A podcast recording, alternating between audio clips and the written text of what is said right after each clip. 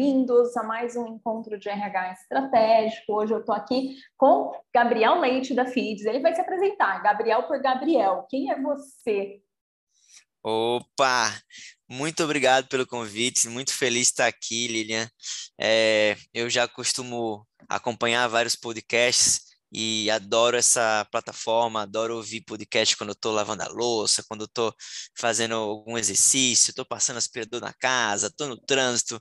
Realmente é uma fonte de, de, de, consumo muito bacana que a gente aprende muito sem nem perceber, né?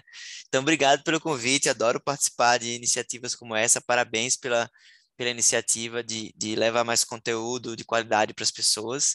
E o Gabriel, pelo Gabriel, sou é, sergipano, nasci no menor estado do Brasil. Hoje eu moro em Florianópolis já há seis anos. É, sou publicitário, tenho especialização em marketing digital. Tive uma agência digital com foco em social media durante oito anos. Comecei gerenciando empresas no Orkut. É, comecei a dar muita aula lá pelo Nordeste de marketing, de marketing digital, gestão de pessoas, inovação. E vim aqui para Floripa e aqui em Floripa conheci o meu sócio Bruno Soares, né? E a gente fundou a Feeds, que é uma plataforma completa para aumentar o engajamento e desempenho de funcionários. Então, estou muito animado, muito feliz por esse papo e aqui à disposição para aprender com você também. Já te acompanho, te admiro e é um prazer estar batendo esse papo com vocês que estão ouvindo aí também. Maravilha, super bem-vindo, Gabriel. Para quem está aqui com a gente, o tema de hoje não poderia ser outro. A gente vai falar sobre engajamento, né? E a gente tem vivenciado nos últimos anos muita dificuldade sobre esse tema. Porque antes as pessoas tinham muita noção de que engajamento, inclusive a gente aqui que trabalha né, muito com treinamento e desenvolvimento também, a gente fala, o pessoal falava assim: nossa, para fazer engajamento eu preciso de um team building para minha turma, eu preciso juntar todo mundo aqui no hotel, eu preciso fazer com que eles façam uma atividade juntos, que eles construam algo juntos, que eles interajam entre eles, tomem cafezinho. E de repente chegou uma pandemia, né? E as pessoas que ainda não trabalhavam remoto começaram a trabalhar remoto, e nisso um monte de líder, principalmente, um monte de gestor aí se perdeu, porque falou, e agora que eu não estou olhando no olho da pessoa?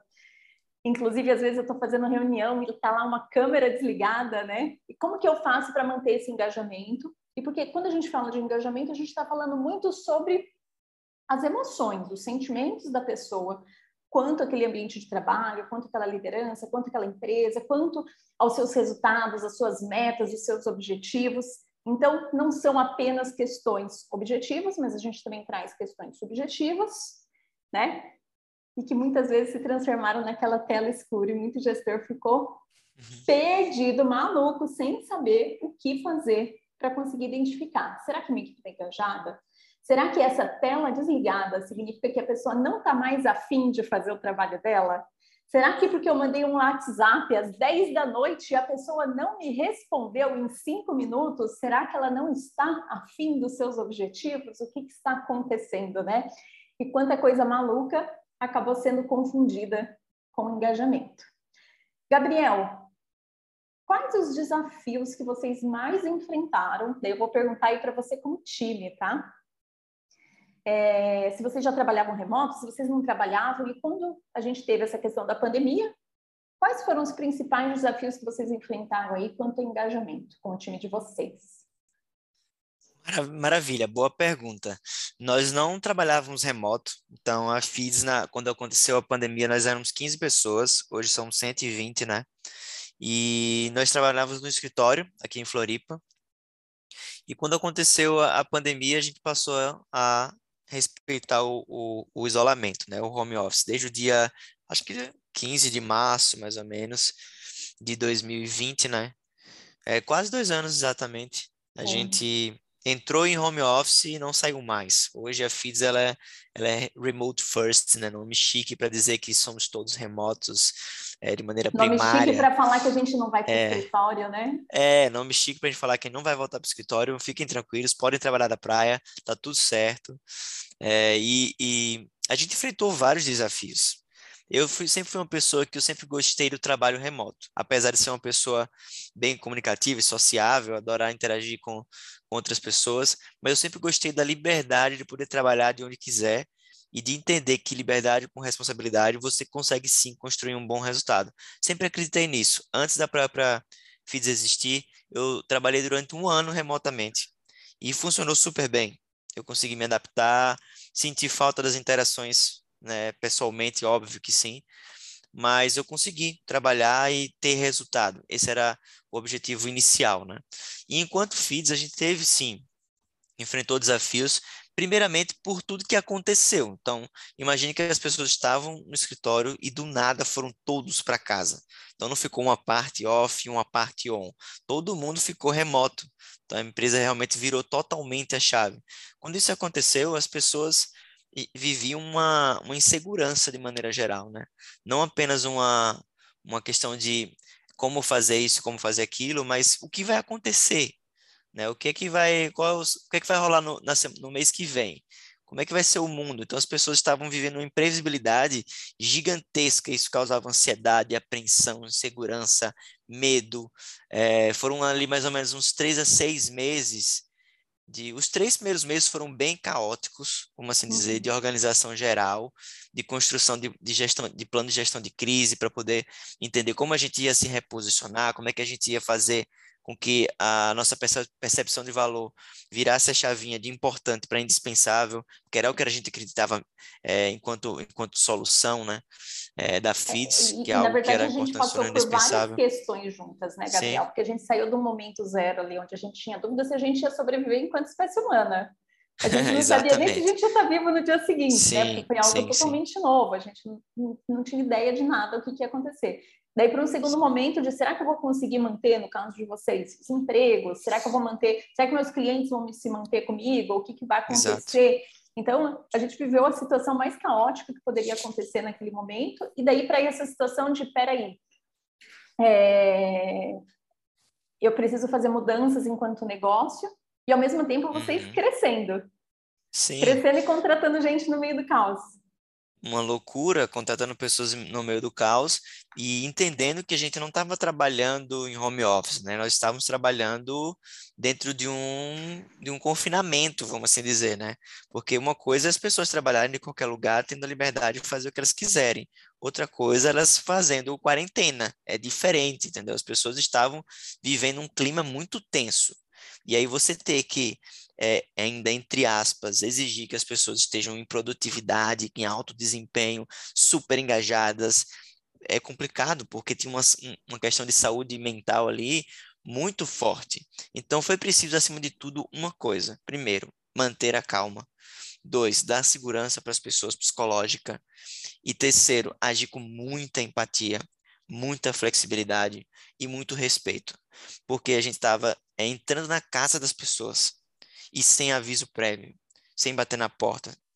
Então, tinha, tinha que pedir licença, primeiramente. Então, é, a, a flexibilidade e a empatia foram duas, duas questões ali fundamentais para você conseguir se conectar remotamente com as pessoas. Então, ah, eu sempre tive interação com os meus colaboradores, sempre tive uma, uma, uma, uma conexão com eles. Mas uma coisa é você ter uma conexão pessoal, pessoalmente ali, outra é você criar uma conexão remota. É diferente, porque é uma nova linguagem, é uma nova forma de se comunicar.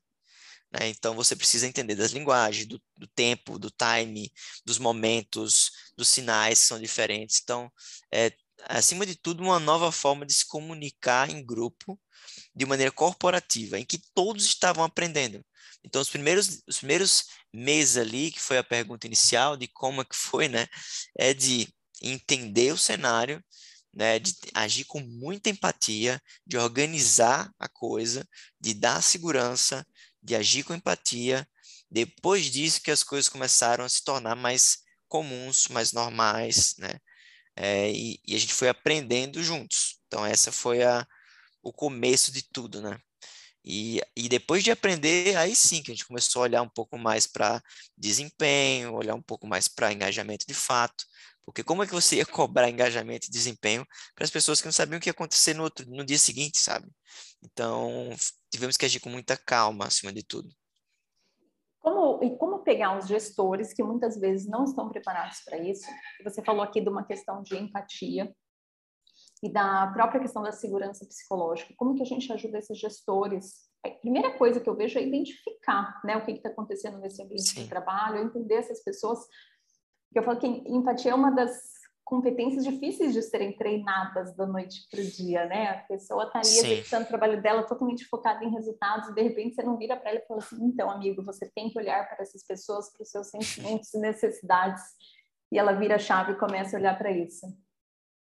Muito complicado, né? Porque as pessoas não aprendem isso na escola, não aprendem isso na faculdade, é, não tem uma Existe até um, um, uma modinha, né, das pessoas falarem sobre esse termo, mas uma coisa é falar, conhecer, outra coisa é exercer.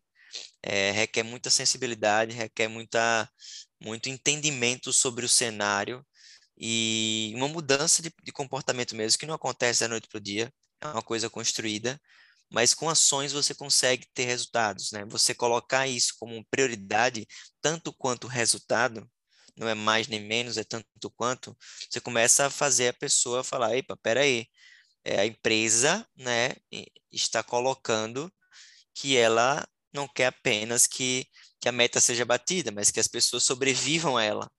Então, isso é uma outra forma de ver, de entendimento. Os, os gestores, os líderes tiveram que se reinventar muito, muito. Porque uma coisa é você cobrar o resultado de uma pessoa que está do seu lado ali, teoricamente, dentro do mesmo barco, vamos assim dizer. Outra coisa é você cobrar um resultado e, e desempenho de alguém que cada um está em um barco diferente e entrando muita água, né? Então é complicado. Então muitos, muitos dos, dos gestores, eles, se, eles próprios passaram por situações difíceis, né? Porque eles eram gestores que eles foram... É, poupados, né? É, poupados. Isso o problema rolou para todo mundo, cada um né, do seu jeito, dentro do seu contexto, mas todos sofreram.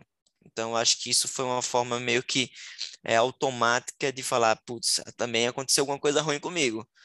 Pode ser que esteja acontecendo alguma coisa desse nível pior com o colega. Então, foi uma coisa que doeu em todo mundo. Uns mais, outros menos, um de um jeito, outro de outro. Mas eu acho que muita conversa, assim, né? Muito treinamento, muita muito, muita transparência. Eu acho que transparência foi uma coisa muito importante para os líderes, falando, olha, o cenário é esse, as possibilidades do, do, de acontecer X, Y, Z existem e vamos todos né, tentar reverter isso de alguma maneira. E das diretrizes.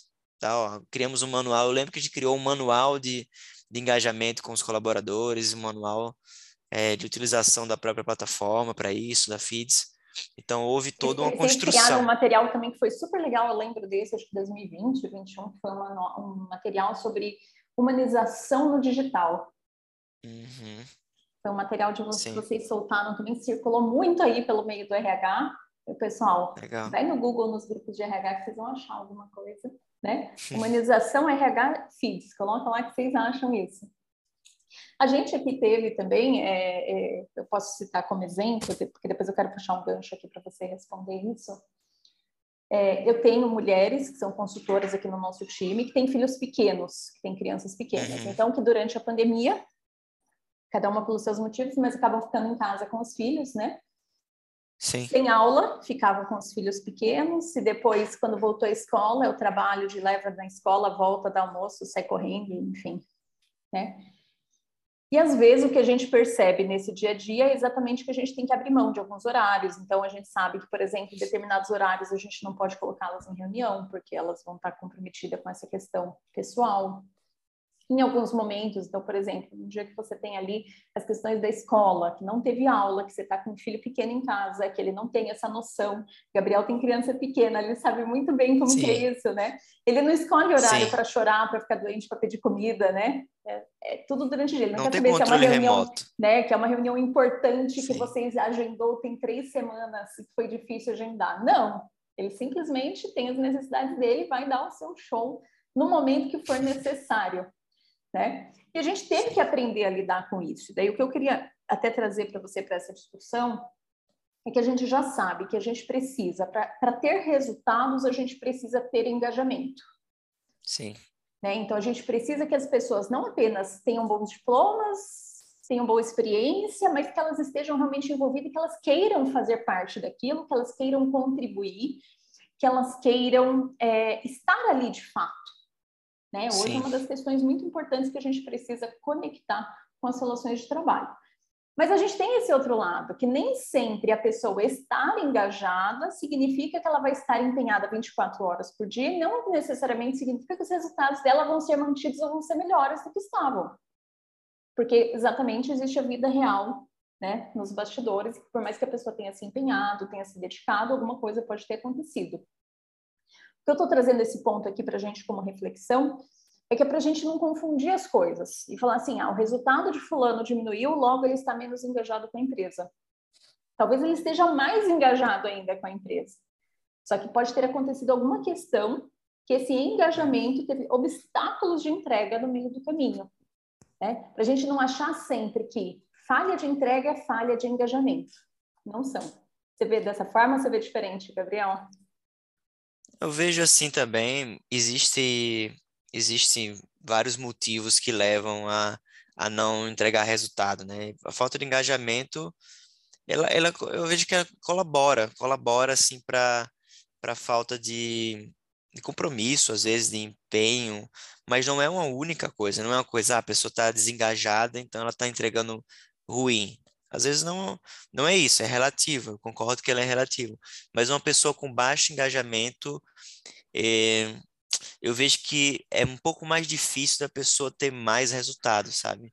Porque muitas vezes ela, ela precisa estar motivada para poder entregar um desafio muito grande. Eu não consigo, não consigo imaginar uma pessoa que tem um grande resultado com, sendo pouco engajada, vamos assim dizer. Pode acontecer, mas eu acho mais difícil. Eu acho mais difícil. E uma coisa importante que eu acho que ajuda muito a aumentar o engajamento, e eu acho que é, é a conexão com os valores da empresa. Tipo, eu acho que o, aquilo que muita gente acha que é, uma, que é um gourmetizar, né, a empresa, muita gente ainda tem esse pensamento retrógrado e, e bobo, né, para não dizer outra coisa, sobre cultura. Eu acho que a cultura nunca foi tão importante quanto agora. As pessoas, elas perceberam que empresas são pessoas, que não são paredes coloridas, frases motivacionais, ou piscina de bolinhas, ou mesa de ping-pong. Perceberam que, de fato, por as pessoas não estarem mais no escritório, né? Que ou você cuida da cultura e entende e tangibiliza isso, de fato, é, ou você vai perder pessoas. As pessoas, às vezes, elas, elas estão desengajadas por estarem desconectadas com a cultura. Tipo, elas não conseguem reconhecer a cultura, não conseguem se identificar com a cultura, não conseguem entender quais são os valores da empresa, não conseguem entender para onde estão indo, por que estão indo, por que estão fazendo o que estão fazendo. Então, isso cria uma desconexão gigantesca dela com o trabalho que ela executa e muitas vezes vira uma, apenas uma troca de favores é, financeiro. E, e isso é muito ruim. Isso gera um desengajamento muito grande que gera, acaba gerando desinteresse.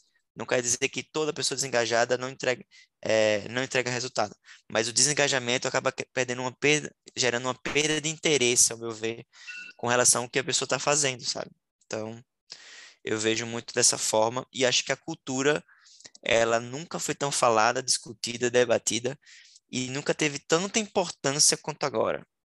Então, acho que propósito e valores ela faz ela, ela constrói conexão entre entre empresa e seus colaboradores. E a cultura, óbvio, tem os ritos envolvidos, né? Tem é, várias coisas ali, manifesto e visão, que muitas vezes fica com em segundo plano e às vezes as pessoas se perguntam, poxa, mas eu não tenho engajamento na minha empresa e tal. Talvez seja porque falta cultura. Excelente. É bom que você trouxe esse ponto, porque estava aqui no meu próximo item que eu ia exatamente abordar, o quanto é importante a gente trazer esse fit cultural na hora da seleção, para que total, a gente consiga total. depois trabalhar engajamento. Então, não adianta você trazer um monte de peças desconexas e querer colá-lo né? Então, assim, você, que, você, quebrou vasos aleatórios e você vai querer recompor para ser um vaso único e bonito. Não vai, não vai ser. Vai ser muito difícil você conseguir conectar essas peças de volta. E essa é a importância de a gente ter cultura bem definida, os valores da empresa bem definidos, utilizar um processo seletivo onde a parte do fit cultural esteja ali presente, porque isso tudo vai facilitar eu costumo falar que é fit cultural, ele é importantíssimo nesse momento, e a questão da gente entender o momento de carreira da pessoa, entender para onde ela está querendo, qual tipo de desafio que motiva ela. E isso, inclusive, fica uma dica aqui para o pessoal que ouve a gente aqui, né? Você que está aí ouvindo isso, porque muitas vezes o RH vai no perfil, vai no currículo, vai lá naquele histórico, ah, na formação, ah, na experiência. Mas talvez a gente começar a colocar essa pergunta para as pessoas, que é o que, que você gostaria de aprender, o que, que você gostaria de fazer, o que, que realmente vai te dar aquela paixão de pegar para executar. Vamos pensar na gente mesmo? Vai dizer que você está fazendo a mesma coisa há quantos anos? Né? O Gabriel já falou do Orkut, gente. Olha que diferença. Ele cuidava, né? Fazia, Sim. gente, marketing com Orkut. Quem lembra dessa época do Orkut, né? Entregou idade. 2008. 2008, 2009, saudades. Aquelas comunidades, né? Eu adoro acordar cedo, eu amo meu chefe. É, vontade de matar o chefe. Quem lembra? né? Mas então, assim, as coisas mudam. E de repente você vê que você quer fazer uma outra coisa e que é isso que vai te dar realmente motivação para você estar tá ali naquela posição, naquele lugar. E quem sabe não é aí na sua empresa? E quem sabe você não está deixando de trazer bons talentos porque está olhando o currículo dele, só as formações, o que ele já fez até aqui. Então a gente precisa começar a perguntar, e daqui para frente, você quer fazer o quê? O que, que realmente vai te motivar? O que, que realmente te desafia? Porque isso está ligado diretamente com o engajamento. Então o engajamento ele tem a ver com a questão dos valores, com a questão de pertencimento, com a questão do desenvolvimento, quanto eu sinto que eu estou agregando, o quanto eu sinto que eu estou realmente contribuindo. Isso tudo tem a ver com engajamento. E daí, será que as pessoas aí dessa empresa, elas chegam com essa vontade de contribuir, com essa vontade de agregar, ou elas só chegam porque o salário é muito bom? Né? E porque eu falo que hoje é a grande briga nossa de mercado, porque assim, meu, salário, benefício, tem um momento que chega ali do topo. É só a gente pensar aí, quem é da área de tecnologia já está com alguns fios de cabelo branco ou a menos, né? Quem está nos ouvindo aqui. Porque você tem muita Sim. dificuldade. Então, assim, hoje em dia, se você for fazer briga por salário, por qualquer 100 reais, 200 reais, 300 reais, você vai perder talento. E aí, Sim. vai ter só salário e benefício? Não que isso não seja importante, mas se for só isso que vai fazer a questão da retenção dos seus talentos na empresa, você está perdido. Então, é. a questão do engajamento ela é fundamental para que a pessoa queira estar. Por quê? Porque ela vai repensar duas, três vezes quando ela receber uma proposta é. de terceiros. Ela vai vir Sim. conversar com você, ela vai te dar a oportunidade de uma negociação, ela vai falar que eu quero ficar aqui apesar de que o dinheiro está sendo importante para mim. E daí talvez você reverta. Sim, total. Assim, eu, eu sou super defensor dessa tese. Adoro, acho que é totalmente legítima. Muitas pessoas acham, diminuem isso, vê como uma coisa. Eu já vi várias pessoas assim, já ouvi, né? Várias pessoas não darem tanta importância a isso, achando que é uma coisa subjetiva, que é uma coisa que não tem como fazer, ou botando objeções e indo por esse caminho mais conservador e tradicional. Eu acho que é uma furada, assim, sendo bem sincero e transparente e direto. Na FITS, como é que a gente faz? A gente tem um, um, uma análise inicial do currículo, óbvio, para saber se a pessoa tem os pré-requisitos e tal para a vaga. Depois disso, a gente tem é lógico, cada, cada empresa é uma empresa, estou dando um exemplo como é que funciona na FIDS. E entendo que por ser uma empresa que vende cultura, que, que vende gestão de pessoas, pode ser que seja é, o mundo ideal e seja um pouco utópico. Eu entendo, talvez adaptar para uma realidade é, algumas coisas, eu acho que talvez seja o melhor caminho. Mas como funciona?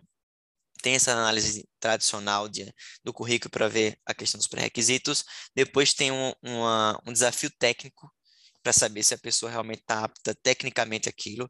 Depois daquilo, tem uma conversa técnica com a pessoa na área que vai fazer aquilo que a pessoa foi contratada para fazer, é, já faz, né? A pessoa já faz aquilo, tem uma conversa técnica. Depois dessa conversa técnica, tem uma conversa cultural para saber, eu gostaria de trabalhar com essa pessoa? Tipo, é, que responda perguntas como essa. Essa pessoa tem sinergia com o time? É, quais perguntas que você fez para chegar a essa conclusão? Então, você coloca o time para poder também fazer parte e ser um defensor da cultura. Descentralizar, tirar isso só da mão do RH. Depois que tem uma reunião cultural com o RH, né, com a pessoa de, de, recrutamento e seleção, e que faz uma série de perguntas para entender se a, como é que a pessoa, se a empresa trabalha com trabalho remoto, por exemplo, né, como é que ela lida com o trabalho remoto, como é que é a comunicação dela, se ela já teve é, alguns problemas relacionados a gestão à distância, enfim, para entender culturalmente e colocando, inserindo coisas relacionadas ao valor cultural, ao DNA guia, DNA referente da empresa, colocando dentro de, das perguntas coisas relacionadas a isso, para entender se dá match. Para entender se dá match. Depois disso, tem a conversa com um dos founders. Dos founders. Todas as pessoas que entram na FITS, no final da seleção, tem uma conversa ou comigo ou com o Bruno para poder entender o que a história da pessoa, sentir a pessoa, entender se realmente é, é o quebra é a pecinha do quebra-cabeça, se dá de fato match. E eu vou falar uma coisa para vocês que é, nos últimos, nos últimos processos seletivos, quase todas as pessoas que chegaram na etapa final, se eu tivesse duas vagas, eu contrataria as duas. Se eu tivesse três vagas, eu contrataria as três pessoas. Porque elas, elas chegam exatamente é, com o fit cultural da FITS. E elas já estão aprovadas tecnicamente, então estou super tranquilo com relação a isso. Daí a pessoa que entra, ela entra extremamente motivada, ela entra extremamente é, com as competências necessárias para executar o que ela tem que fazer. E ela entra totalmente envolvida com a cultura, com os valores, tem um DNA é, é, guia, não tem um DNA repelente, e sabe que a gente é movido a feedbacks, entende como é que funciona a cultura da FIDS. Então ela já entra totalmente conectada. Depois disso, ela não é abandonada, nem, só, nem você que lute aí. Ela passa por um onboarding que duram duas, três semanas ela vai afiando o machado. Isso, como que é o processo? Porque uma coisa é na seleção, né? Sim. Mas e depois que entra, para que isso seja mantido? Como que essas pessoas Excelente. recebem? Como que essas pessoas apoiam? Como elas se ajudam? Porque a gente fala bastante do papel do líder, daqui a pouquinho eu vou voltar com isso, inclusive para a gente falar algumas dicas, né, de como que esses gestores uhum. podem trabalhar para melhorar esse engajamento. Boa. Mas o time todo é responsável, apesar do gestor ter um papel fundamental. Né? O, o, RH, eu falo que ele é o guardião dos processos, e ele vai nivelar processos, vai trazer ferramenta, vai trazer suporte, mas o time inteiro Sim. colabora. Sim, total. Eu sou muito dessa visão que tem que descentralizar o poder, descentralizar as responsabilidades, é, fazer com que as pessoas desenvolvam sua, sua, auto, sua autogestão, seu espírito de liderança, sem precisar ter o título bonito no LinkedIn ou aquela assinatura bela do e-mail. Todos somos líderes, e temos que entender que existem vários tipos de liderança, inclusive. Não apenas, apenas aquela oficial, né? Existem vários tipos de liderança e você pode exercer tudo isso. E eu acho que essa é uma questão de comportamento de, de liderança também, que é, ó, somos todos responsáveis em guardar essa, essa, essa cultura, vamos assim dizer. Como é que é feito lá na FIDS e como é que eu acho que, que é a forma ideal de se fazer? E eu vejo isso acontecer diferente em muitas empresas. Muitas pessoas entram nas empresas e a partir desse momento, olha, o que você tem para fazer é isso aqui, você que lute. E eu não concordo muito com essa, com essa visão. Eu gosto muito de entender que, ó, agora é o momento que você precisa de duas coisas. Uma, imergir na empresa, entender tudo sobre o negócio, sobre essa área, sobre as áreas dos colegas, é, entender de fato tudo o que é que é FIDS, e para isso tem um onboard, né?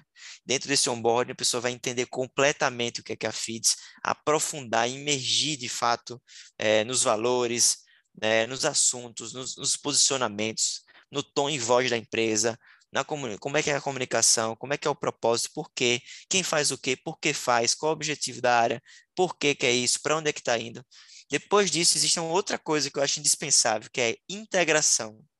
Porque se você tem um conhecimento através da imersão, mas você não tem, você está preparado tecnicamente, mas você não está integrado com as pessoas, vai dar muito conflito, muito conflito, porque você acabou de chegar num lugar que ninguém te conhece, né? Que você precisa ganhar confiança das pessoas, porque ninguém faz as coisas sozinho.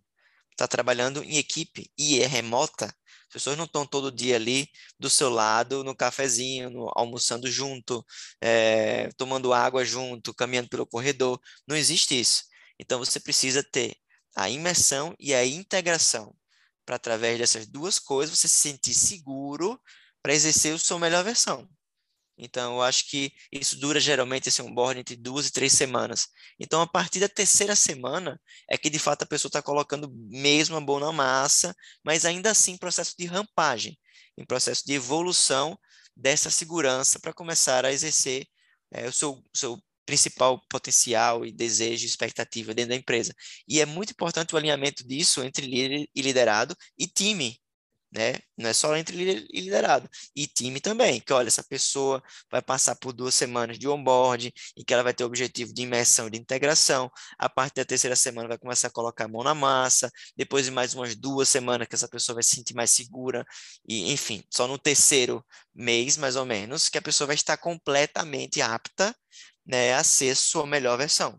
E isso tem que estar muito, muito bem alinhado entre a pessoa, entre o líder o liderado e os colegas também, para não criar assim, uma, uma expectativa sobre a pessoa, que às vezes tem, né?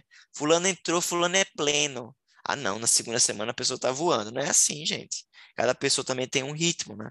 É um cenário que tá eu às vezes. de pepino, né? Entre a pessoa, a gente Sim. fala, graças a Deus, ela vai resolver todos os problemas em dois dias. Super-homem. Em dois dias Mulher ela Maravilha. não sabe ainda nem aonde que ela liga. Né? Total, total. Eu acho isso muito importante, integração entre as outras áreas também. Eu, eu vejo pouco isso. isso. Às vezes a gente está falando do time, mas tem que ver todas as interfaces. É outras, é fornecedor, são as outras áreas. Sim. É cliente, com quem que a pessoa vai ter interface. Então, assim, meu, precisa cuidar desse uhum. todo. E, e, eu queria pegar um ponto do que você trouxe, que eu achei espetacular, que o onboarding todo ele é um processo completo. É. Hoje, o que, que a gente tem visto? Né? É, eu falo que a tecnologia ela vem para dar suporte à gestão de pessoas e, e vem para ser assim quatro mãos para o RH, porque ela vem para facilitar Sim. muito a vida de coisas operacionais que você estava fazendo, de coisas repetitivas, de coisas que você tinha dificuldade de juntar um monte de informação, de juntar um monte de coisa. E essa tecnologia está apoiando a gente ali para otimizar é, o nosso trabalho. Mas né? Como tudo na vida, eu falo que é a mesma coisa que se a gente olha nosso celular, nossas redes sociais.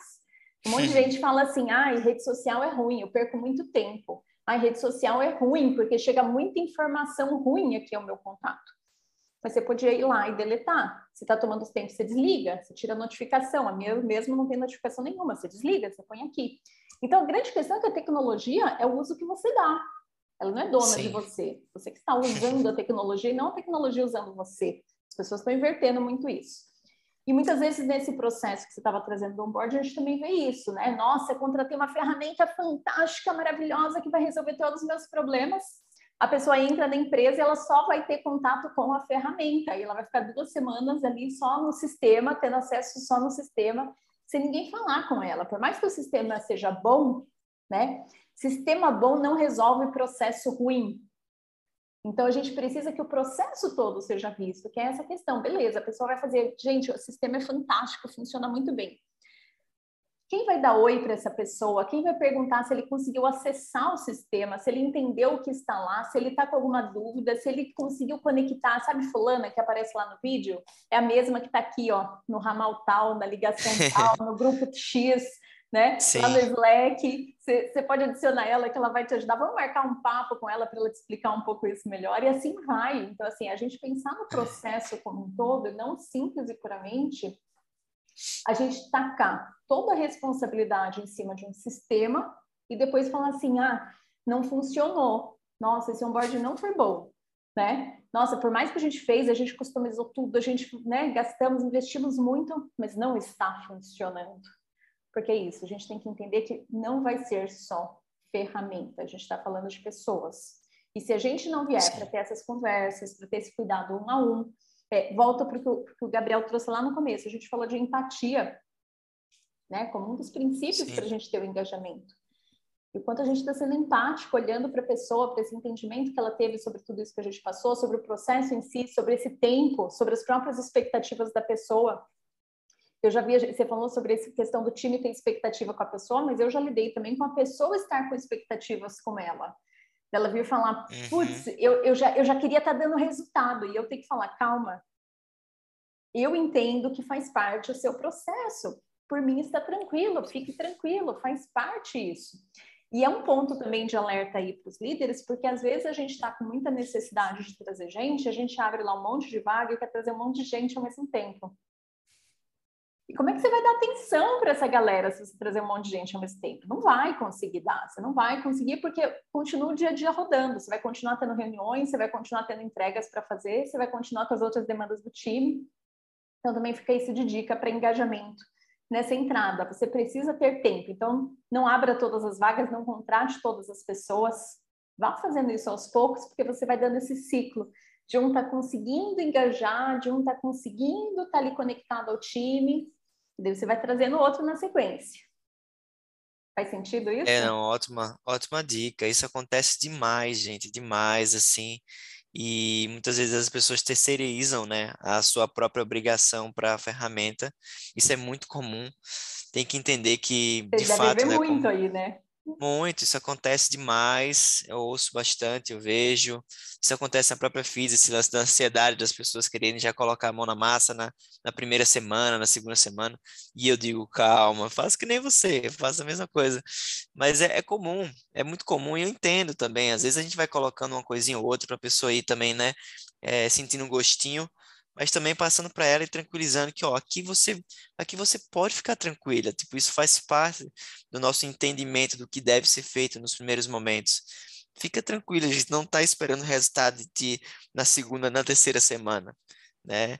Então, isso é muito comum de acontecer, é muito fruto do que essa pessoa já passou também na vida dela, que geralmente é isso, a pessoa é contratada, três dias depois é quero o resultado, né? Infelizmente ainda existe muito esse tipo de comportamento de postura. E eu acho que esse acompanhamento que é a chave, realmente. Você tem que ter o acompanhamento das pessoas, como é que está sendo o onboard, como é que está sendo a entrada, está precisando de alguma ajuda, é, quem que você acha que você precisa conversar ainda, que você não conversou. Tem empresas, às vezes, que a pessoa entra e ela, ela passa lá três meses, ela não, ela não conhece ela não conhece o CEO, ela não conversou, nunca conversou com, com alguém de outra área, só da área dela. Existe isso é muito comum, tá? Infelizmente. Então, eu acho que o acompanhamento ele é, ele é fundamental. Tá acompanhando as pessoas durante todo o processo é, é importante. Eu trouxe até um dado aqui para compartilhar, que é, veja que interessante, tá? Se, é, enquanto 12% das pessoas reclamam de salário, 64% reclamam de falta de reconhecimento. Olha que louco, né? Então, as pessoas elas querem ser reconhecidas, elas querem ser acompanhadas, elas querem é, estar se sentindo próxima da, dos outros. Então, é, não é a gente que está falando, são várias pesquisas que dizem que é, os, os, colaboradores que são mais acompanhados que pelos seus gestores, tem uma pesquisa da Glassdoor que diz que 53% ficariam mais na empresa se tivessem sido acompanhados pelos seus gestores. Então, é acompanhado por gestores, não por, não por, ferramentas, né? É isso. Mas os, os, gestores precisam ter, eu falo, os gestores, gente, é, é um tema que eu, que eu discuto muito, né? Eu faço muito programa de desenvolvimento de liderança. E eu falo muito sobre a questão de como a gente coloca os líderes nessa posição. A maior parte dos gestores aqui no Brasil, a gente tem a cultura da gente pegar as pessoas com melhores entregas, com melhor performance e torná-las líderes. Uhum né? E nem sempre eles têm desenvolvidas essas habilidades, essas competências necessárias para a liderança, para a gestão de pessoas. Inclusive, também são coisas distintas. E daí o que acontece? Né? A pessoa vai se formando enquanto ela já está fazendo. Ela ganha equipe, ela ganha o time, ela ganha os resultados para entregar, e ela vai tendo que se formar naquilo. Então, muitas vezes, eu, eu, falo que a gente teve essa mudança na gestão de pessoas, porque muita coisa era papel do RH até lá os anos 2000, 2005, 2010, vamos lá, né? Muita coisa era papel do RH e muita coisa de gestão de pessoas passou para esse gestor, para esse líder. Só que ele não teve tempo, a maior parte das vezes, para essa formação. Outra questão, não é nem só tempo para a formação, porque ele também tem essas outras demandas ligadas aos resultados da área, aos resultados do negócio, a própria formação dele, né, as suas próprias dificuldades, a como ele lida com essas questões todas. Então, a gente precisa trazer suporte, o próprio RH, coaching, mentoria interna, é, essa visão também humanizada do próprio líder dos líderes, né, muito é, você não deixar essas pessoas sozinhas, então elas terem também um líder presente que seja inspirador, que dê orientação, que dê direcionamento. Líderes bons precisam de bons líderes, né, para serem formados. E a gente precisa dar para eles dados e ferramentas. Porque assim, a gente vê empresa que não trabalha nada ainda com dados, nada com informações internas. Então, a gente está trazendo informações de mercado, mas eu vou trazer provocação aqui para quem está ouvindo a gente, né, enquanto RH. Quais os últimos diagnósticos que você rodou na sua empresa? Então, quantas pessoas estão felizes e satisfeitas com os líderes da sua empresa? Com quais aspectos desse ambiente de trabalho? Com quais aspectos sobre as relações profissionais? Aonde que elas estão felizes para você melhorar, para você continuar e falar mais sobre isso? Aonde que vocês podem, onde vocês têm espaço de melhoria? Então, assim, a gente precisa saber disso, a gente precisa ter esses dados, porque daí é muito mais fácil a gente chegar para esses líderes, para esses gestores e falarem: olha, aqui a gente tem um ponto que a gente precisa melhorar. E aqui a gente vai trazer processos, e aqui a gente vai trazer ferramentas, e aqui a gente vai trazer programas internos, ou nem sempre, nem o RH, nem os gestores precisam ter todas as soluções. Às vezes a gente vai abrir uma conversa, vamos montar um comitê interno para discutir esse tema, vamos, vamos trazer isso para a mesa. Mas o que a gente precisa é, através desses dados e análises, a gente trazer isso, trazer clareza porque a gente precisa fazer. Porque às vezes eu falo que é muito fácil a gente culpar líder, né? Falar, é, é, eu, eu, eu escrevi sobre isso esses dias no, no Instagram, inclusive. Falar, ah, meu chefe é ruim, né? Será que ele está tendo clareza sobre isso? Alguém já deu esse feedback? Alguém apresentou para ele dados? Alguém já deu a mão para ele e falou: tem outra ferramenta, tem outro jeito de fazer, tem outro jeito de ser? Ou será que a gente só está taxando ele de ruim? Ou a gente só está falando que ele está fazendo de errado sem trazer apoio e solução. Né? Não, super. Muito, existe ainda um mito em que o, a liderança ela tem que ser perfeita, ela é perfeita, ela é incontestável, ela está num púlpito, um púlpito, ela está num palquinho, ela está, ela é o super-homem e a mulher, mulher maravilha. Existe ainda esse mito e que nós próprios é, muitas vezes nos posicionamos dessa forma, achando que isso é, isso exala respeito, isso exala autoridade, isso exala, sei lá, uma visão na minha, na minha ótica ultrapassada para o que para essa geração que está permeando o mercado de trabalho hoje, que não vê essa essa perfeição como um sinal positivo. Eu vejo que a, nova geração que está dominando o mercado de trabalho, ela está em busca do super-humano, não do super-homem, da Mulher Maravilha.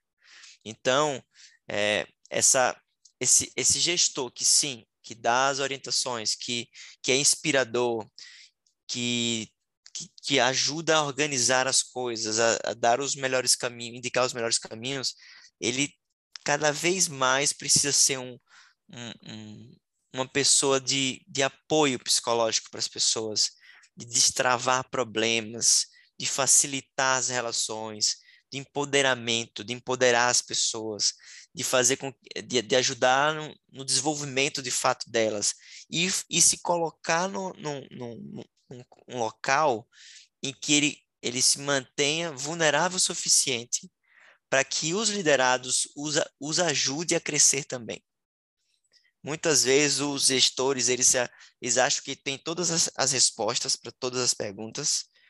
Muitas vezes o liderado acha que essa pessoa vive no mundo ilusório de filtro do Instagram, onde só existe felicidade e sorriso e, e zona perfeita de, de, de situações, né? E se coloca até num papel de não, não vou, não vou sugerir nada não para o gestor, porque, né, cara, ele não erra. Tipo, ele tá tudo perfeito com ele. Ele não vai. Quem que, quem que sou eu para ele me ouvir? E eu acho que é uma, uma, maneira simples, que eu tenho refletido muito, e que é uma, é uma maneira excelente para você quebrar um pouco esse estereótipo, é você solicitar feedback para as pessoas. Em vez de você cobrar feedbacks, você solicitar. Você, gestor, você está me ouvindo agora, qual foi o último dia Feche os olhos agora e pense um pouquinho.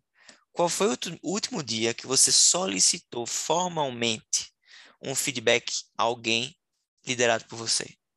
Quando foi? Você exige que eles te deem feedback. Muitas vezes eles não te dão. Mas qual foi a última vez que você solicitou? E eu não estou não tô, não tô comentando solicitar feedback de outro par, ou solicitar o feedback do, de alguém que está ainda acima de você, né, enquanto liderança. Eu não estou falando solicitar um feedback para aquele sênior. Eu estou falando solicitar um feedback para o estagiário, que tem três meses de empresa. Qual foi a última vez que você chegou para esse estagiário e perguntou: o que você acha do meu trabalho? O que você acha que eu poderia, como eu poderia ser um melhor gestor, uma melhor liderança para você? Eu me arrisco a dizer que no mínimo fazem o quê? Uns seis meses? No mínimo, no mínimo, seis meses. E se você fizesse isso mensalmente, faça o experimento agora, nesse exato momento. Pause a nossa conversa, vá lá e solicite um feedback para todos os seus liderados. E agora volte e depois volte para cá. E daqui a, a, uma semana, manda um feedback aqui para o podcast dizendo o que aconteceu. Manda um, um, um mensagem para o LinkedIn da Lilian. Fale, Lilian, olha, solicitei os feedbacks e aconteceu tal coisa. Eu tenho certeza que você vai se surpreender. Existe uma parcela que vai te ignorar? Vai, e é normal. Por quê? Porque você não tem uma relação criada ainda. Será um exemplo, essa, esse não envio de um feedback é, é, perante uma solicitação da liderança, será, e se nada acontecer, será uma resposta que você vai ter que não há uma conexão criada. Há um problema grande de comunicação. E aí já é um índice, um indício, já é uma pista que você precisa fazer alguma coisa para se aproximar mais das pessoas. Porque se você solicitando um feedback, você não está tendo uma resposta sobre isso, é que tem um grande problema ali. E aí, para fechar, qual foi a última vez que você rodou uma pesquisa, uma simples pesquisa com os seus liderados? Pode até ser uma pesquisa anônima. Qual foi a última vez? Eu me arrisco a dizer que, no mínimo, tem uns três meses, assim, sendo bem bonzinho. Mas certamente é mais que isso. Faça um, um exercício, um novo exercício. Pegue temas que você acha que as pessoas pensam de um jeito. Fa faz um teste. Eu acho que se eu fizesse tal coisa, meus liderados iam adorar. Pegue essa coisa e faça uma pesquisa. Muitas vezes você vai se surpreender com as respostas. Que você iria fazer uma coisa que você tinha certeza que ia ser sucesso e as pessoas queriam outra. Isso acontece muito, muito. E a gente usa pouco desses recursos, que são simples, não precisa ler livros gigantescos para aprender a fazer isso. Você já sabe fazer. Só falta você fazer de fato. Querer ouvir, né? Porque eu acho que muita gente querer ouvir, faz porque é não fato. quer ouvir. Porque, é, isso é verdade. É, claro que a gente tem que tomar um cuidado, inclusive eu sempre coloco isso também para RH, eu falo, Nunca pergunte aquilo que você não está, não tem poder de mudar ou aquilo que você não está querendo mudar. Então nem pergunta. Você vai perguntar se você vai abrir caminhos para depois você não conseguir dar respostas, né? Nem pergunte. Cria uma expectativa vezes, ali frustrada, né? exato, né? Exato, assim, nem toca no assunto, já que você não vai resolver. Agora, tem outros assuntos que muitas vezes a gente está com medo de tocar no assunto. Tem coisas que a gente está é. ali com receio do que, que vai vir, mas a gente já tem, inclusive, sabe a resposta. Esse medo é sinal de que a gente sabe o que vai vir, né? Você não está é. querendo realmente é, tocar ali naquele tema, mas tem que, tem que abrir. Uma questão muito, muito simples, Gabriel, que eu, que eu costumo dar como dica para puxar esses feedbacks de equipe, inclusive, é a questão da melhoria. Então, em pequenas questões. Então, por exemplo, você faz uma reunião semanal, você faz uma reunião de metas, uma reunião de fechamento, enfim. Pergunta para o time, ou faz lá um forms para o seu time, perguntando o que, que a gente pode melhorar nisso? O que, que a gente pode melhorar do convite, Boa. da condução? O que, que a gente pode melhorar da forma como eu falei com vocês, da forma como foi conduzido? O que, que a gente pode melhorar do dia e horário que é marcado? O que, que a gente pode melhorar? A gente tocou um projeto, o que, que a gente podia melhorar disso para o próximo? Então, assim, essa questão do que a gente pode melhorar, ela fica muito positiva, porque a gente não está olhando só para o que está errado. Porque eu falo que tem muita coisa que está errado, tá, mas que funcionou, né? É, eu, como consultora, quantas empresas a gente entra, a gente vai começar trabalho, o pessoal fica com medo, começa a apresentar as coisas, começam a falar assim: olha, isso daqui a gente sabe que está errado. Eu falo, fica tranquilo, deu certo até aqui. Talvez a gente tenha coisas mais legais para fazer daqui para frente. E esse podemos melhorar, ele vem exatamente com essa visão. Né? A gente pode fazer coisas melhores, a gente pode ir além, a gente pode trazer novas ideias. E daí não importa se é a ideia do estagiário, se é a ideia do sênior do time. Todo mundo pode ter ideias e contribuições, visões é diferentes sobre o tema, estudar sobre aquilo, trazer sugestões. E a gente Boa. indo aqui para o nosso fechamento, né? Já no finzinho, vamos falar de algumas dicas práticas, né? Eu costumo falar, Gabriel, que, que muito líder se perdeu nessa questão de engajamento, em comunicação, em várias coisas aí, durante o trabalho remoto, mas que são exatamente porque ele já não tinha grande habilidade com isso quando estava lá no presencial. E daí foi para o remoto, é claro que tudo ficou muito mais difícil, né? Porque se eu já não tinha uma boa comunicação, uma boa relação com o meu time, se eu não sabia como engajá-los no presencial, e daí foi para online, ela colocou uma barreira, né? Ou uma desculpa muito boa no meio do caminho, é claro que as coisas vão ficar mais tensas. Mas existem Sim. boas práticas, existem coisas que a gente pode fazer para melhorar esse engajamento. Eu costumo colocar como coisas, gente, simples, simples, simples, simples. Eu vou trazer três dicas, depois eu vou jogar a bola lá para o Gabriel para ver o que ele traz de dica aqui para vocês também. Uma questão é fazer reuniões, reuniões curtas e rápidas semanais. Reuniões de alinhamento, a gente faz aqui no time reunião de meia hora. Então, assim, é reunião de meia hora para falar: olha, essa semana os desafios são esses, o rumo é esse, a prioridade é essa. Cada um já sabe o que está ali acontecendo. Então, todo mundo participa, o, o, os principais pessoas, elas têm tempo ali na reunião para se apresentar. Hoje a reunião foi 25 minutos, não foi nem meia hora. A gente estava já todo mundo com tudo na ponta da língua ali para já, já falar. E isso traz as pessoas, conectam ela nos objetivos, nos resultados, nas tarefas que precisam ser feitas. Então você não fica com gente perdida no meio do caminho. Então essa é uma das dicas. A outra dica que eu quero dar é sobre comunicação. Canais de comunicação claros e bem definidos. Até trouxe o exemplo no começo, né? Aquele WhatsApp 10 da noite, expectativa de que outro receba. Mas ele está contando que ele tem que responder o WhatsApp seu 10 horas da noite ou não? Né? O que, que foi combinado? Então, quando eu falo de ter comunicação em canais, é combinar o que a gente pode, o que a gente não pode, por onde que a gente fala, que tipo de assunto, quais são as urgências que a gente precisa ter, porque às vezes as pessoas estão ali te respondendo mensagens tarde da noite, você está deixando a pessoa tensa e você nem precisava da resposta naquela hora. Então, precisa combinar, precisa combinar o que, que a gente vai falar, por onde a gente vai falar, e urgência tem que ser realmente urgência, não tudo ser urgência. E por fim, minha terceira dica aqui para vocês, para engajamento, é saiam do profissional. A gente precisa ter meta, a gente precisa ter resultado, no final do mês a gente precisa estar ali com as entregas em ordem, mas também a gente precisa lembrar que a gente precisa socializar, que a gente precisa conviver, que a gente precisa aumentar o vínculo e que muitas vezes são essas atividades extras que vão fazer exatamente com que na hora do perrengue a gente estenda braço ali, a mão para o nosso colega. A gente fala, putz, eu não sabia que o Gabriel está com um bebezinho na casa dele, agora eu sei, uhum. né? E daí eu sei que ele está com uma dificuldade maior, eu não vou chamá-lo para uma reunião de X horário, porque agora eu sei sobre isso, mas antes eu não sabia. Né? Sim. Então a gente faz aqui alguns eventos, então é você pegar uma sexta-feira e fazer um happy hour, um café da manhã, cada um na sua casa com o seu café na sua mesa, mas você marca o café da manhã para discutir, para falar de coisas aleatórias, para falar de uma viagem, para falar das vontades. A gente fez aqui uma questão em time.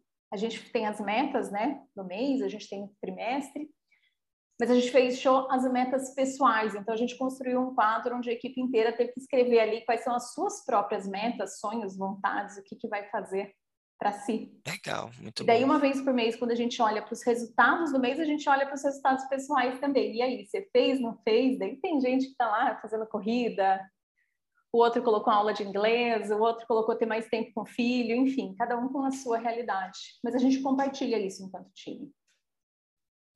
Muito bom, que aí com isso você acaba criando uma conexão entre as pessoas, né?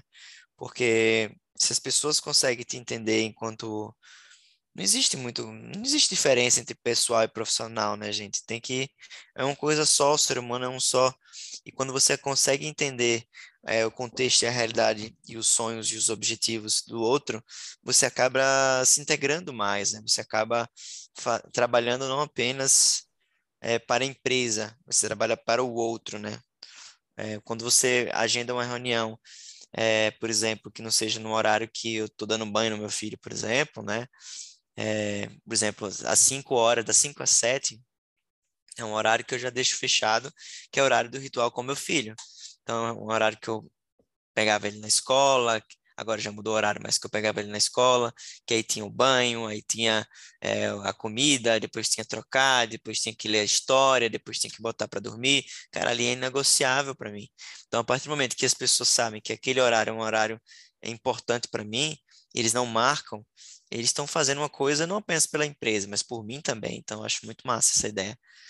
E dando, indo pela, pelo campo das dicas ali, e eu acho, gente, que o, que a gente, o tema que a gente está falando aqui é extremamente de extrema importância engajamento remoto, engajamento de colaboradores. Eu estava lendo até antes de começar aqui o nosso papo uma pesquisa do, do Sociedade de Gerenciamento de Recursos Humanos, uma pesquisa que saiu agora recente, mês passado, que diz o seguinte, que 80%, quantas pessoas que foram entrevistadas? Foram mais de 10 mil pessoas, se eu não me engano.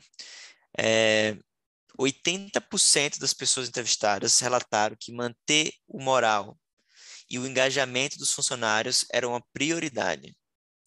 78% disseram que reter talentos é uma prioridade também, e que é, a maioria delas disseram que encontrar e recrutar talentos necessários, com habilidades necessárias específicas, também era uma prioridade.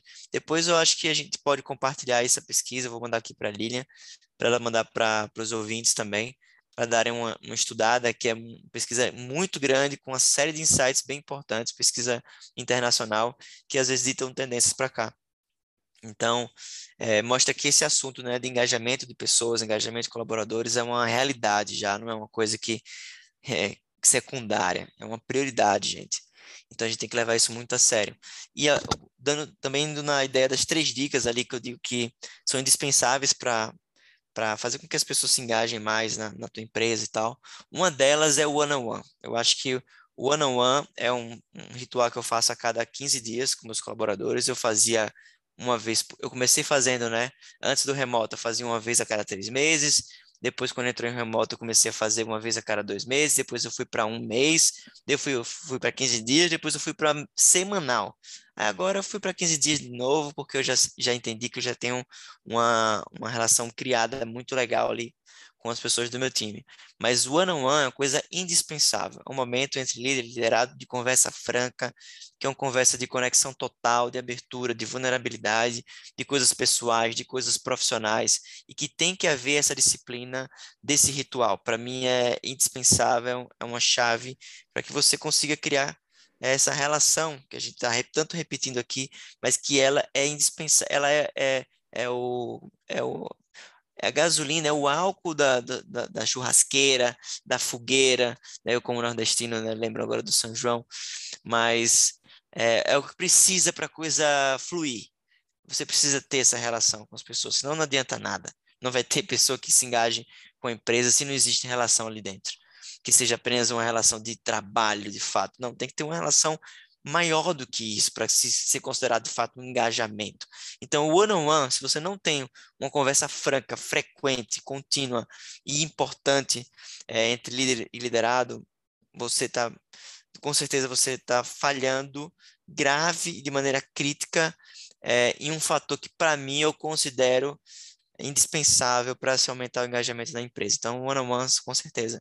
Outra é essa questão da, do reconhecimento. Então, quando você está reconhecendo as pessoas por um esforço, por uma dedicação que ela teve, por um conhecimento que ela adquiriu, uma vitória que ela, que ela, que ela conquistou, e não apenas aquela meta batida, você está mostrando que você valoriza as pequenas vitórias do dia a dia.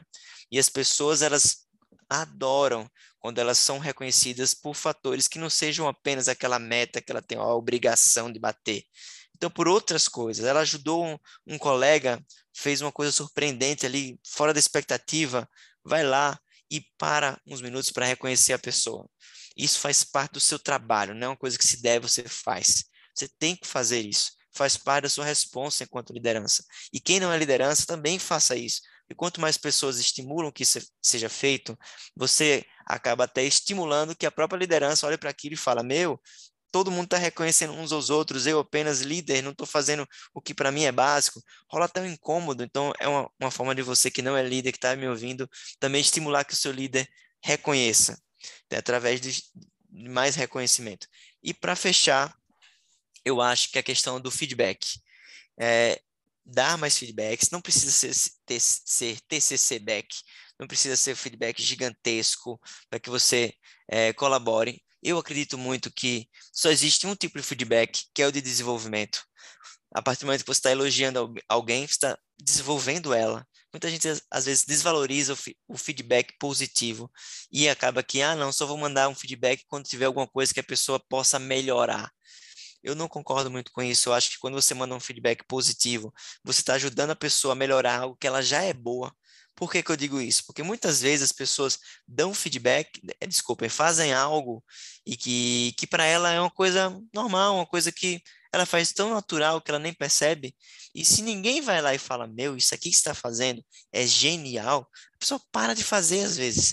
Então, se você está dando um feedback positivo, você está desenvolvendo aquela pessoa para que ela seja ainda melhor no que ela já faz de bom. E, e se ela se for um feedback de fato, entre aspas, de desenvolvimento, você está fazendo com que ela, ela melhore uma coisa que às vezes ela não está percebendo, às vezes é uma coisa uhum. que ela não está sacando, que ela, que ela não faz, por exemplo, e você pode ajudar a abrir os olhos dela. E isso faz com que ela se sinta mais desafiada, mais motivada, tire ela da zona de conforto muitas vezes. Isso faz com que as pessoas acordem, vamos assim dizer, é, e de maneira a se motivar e se engajar mais na empresa. Então, essas três coisinhas eu acho que são muito importantes: feedback, reconhecimento e one-on-one. -on -one. Excelente. Estava na minha lista de dicas também, viu? A gente está super alinhado. Oh, e, inclusive, né, Gabriel, você dando esse feedback, você fazendo one on one, você entende o, o que está acontecendo com a questão do engajamento. A pessoa realmente Sim. pode estar tá no momento que ela não está mais afim. Ela esteve, mas ela não está é. mais afim de continuar na organização. E, e tudo, e tudo bem, bem, né? É, e vamos, é. vamos alinhar isso, vamos fazer essa transição de uma forma ajustada, de uma forma alinhada, né? Por que, que os términos precisam ser traumáticos? Não né? precisa, que, que a gente né, não pode conversar sobre isso? E a gente precisa, Total. e nessas conversas e com essa abertura, a gente vai aprender, inclusive, a entender quando chegou a hora de ter essas conversas de finalização de ciclo. Pessoal, Sim. conversa ótima com o Gabriel, mas a gente aqui, ó, já estouramos nosso tempo, passamos aqui do tempo previsto. Queria agradecer, primeiro, você que está aqui com a gente, ouvindo, assistindo, né, nossa primeira edição aqui de podcast agora com imagem no YouTube, para comemorar. Eu não sabia, mas eu fui pesquisar datas aqui. Gabriel, março de 2020, exatamente dois anos atrás, você estava aqui com a gente no podcast. Nossa, coincidência, hein? O tempo passa, o tempo voa. É. Boa, Fides, que eu falei para o Gabriel no começo, quanta diferença, né? Quando eu conheci ele, exatamente a gente bateu Sim. esse papo, a Fides estava lá bem menor, crescendo bastante. A gente gosta muito de acompanhar daqui, vendo evolução. A gente indica para os nossos alunos e para os nossos clientes, que é uma plataforma realmente é, sólida, com uma, um bom time, com boas soluções, confiável. E eu até estava contando para ele, a gente sempre vê nos grupos de alunos nossos também os comentários e o pessoal ali, os próprios alunos indicando um para o outro. Isso é incrível, isso é o que realmente mostra para a gente que a gente está na direção certa. Então, Gabriel, brigadíssima pela segunda presença aqui com a gente. Eu que agradeço. Para mim é uma satisfação sempre estar conversando com você, é, estar participando dos projetos, é, eu fico muito feliz em, ter momentos como esses e aprender mais, de ouvir e de compartilhar um pouquinho do que acontece aqui no dia a dia. Eu acho que é uma forma que a gente tem também de devolver um pouco do que o universo nos dá, né? Então, parar um tempinho para conversar aqui é um prazer grande, uma felicidade enorme. Obrigado. Obrigadíssimo. É claro que o nosso público aqui todo mundo já conhece, mas vamos fechar falando isso, né? Quais soluções a FIT está trazendo hoje? Para o RH. Ah, maravilha. Vamos lá. Então, gente, para você que está me ouvindo, pesquisa aí sobre a Feeds, vai no LinkedIn, gente, vai no Instagram, vai, vai no Google. Junto, Massa, ótimo. A Feeds é uma plataforma completa para aumentar o engajamento. Olha o engajamento, a gente falou tanto dele, né? A Feeds ela ajuda, ela não resolve, né? Como a Lilian falou, precisa da metodologia, da, da cultura, dos ritos, mas a Feeds ela, ela colabora para aumentar o engajamento, por consequência, o desempenho dos colaboradores. Como? Através de várias soluções de gestão de pessoas em um lugar só. Então, no mesmo lugarzinho, você tem esse trabalho de reconhecimento, você tem um ambiente para entender a saúde mental das pessoas, você tem um ambiente para mandar feedbacks, solicitar feedbacks, para acompanhar os objetivos de cada time pelos OKRs, gestão de objetivos e metas. Você pode lançar pesquisa interna, pesquisa por pulsos automatizada, avaliação de desempenho, comunicados, enfim, tudo isso aí em um lugar só, gamificado, então além de ser uma coisa importante, ela é divertida, então faz com que as pessoas usem mais e, e acabam adquirindo essas boas práticas de, de, gestão de pessoas. Então, a FIDS ela tem esse propósito de criar ambientes de trabalho mais felizes, porque a gente entende que as pessoas que compartilham sua, sua emoção, que recebem feedbacks, que são reconhecidas, elas por e sabem para onde vai, para onde a empresa está indo, a gente entende que as pessoas são mais felizes. Então a gente tem esse propósito de criar ambientes de trabalho mais felizes, estão impactando mais de 100 mil pessoas já no mercado, em mais de 900 empresas pelo Brasil e pelo mundo afora. Já temos clientes até na Argentina, no Chile. Estamos bem felizes com tudo que vem acontecendo nesses, nesses quase quatro anos aí de vida e, e vem muito mais novidades pela frente aí. Aguardem e nos acompanhem que vocês com certeza vão gostar. Deixa sair é um prazer recebê-los. que a gente chama o Gabriel de novo para vir aqui. Pode né? deixar. Né? Se é a terceira é, presença dele, daí já pode pedir música, igual no Fantástico. Boa, né, já posso Gabriel? pedir música. Tá bom. gente, obrigada pela, pela presença, vocês que estão ouvindo. Obrigada, Gabriel. Obrigada e até o próximo. Até o próximo. Valeu, gente.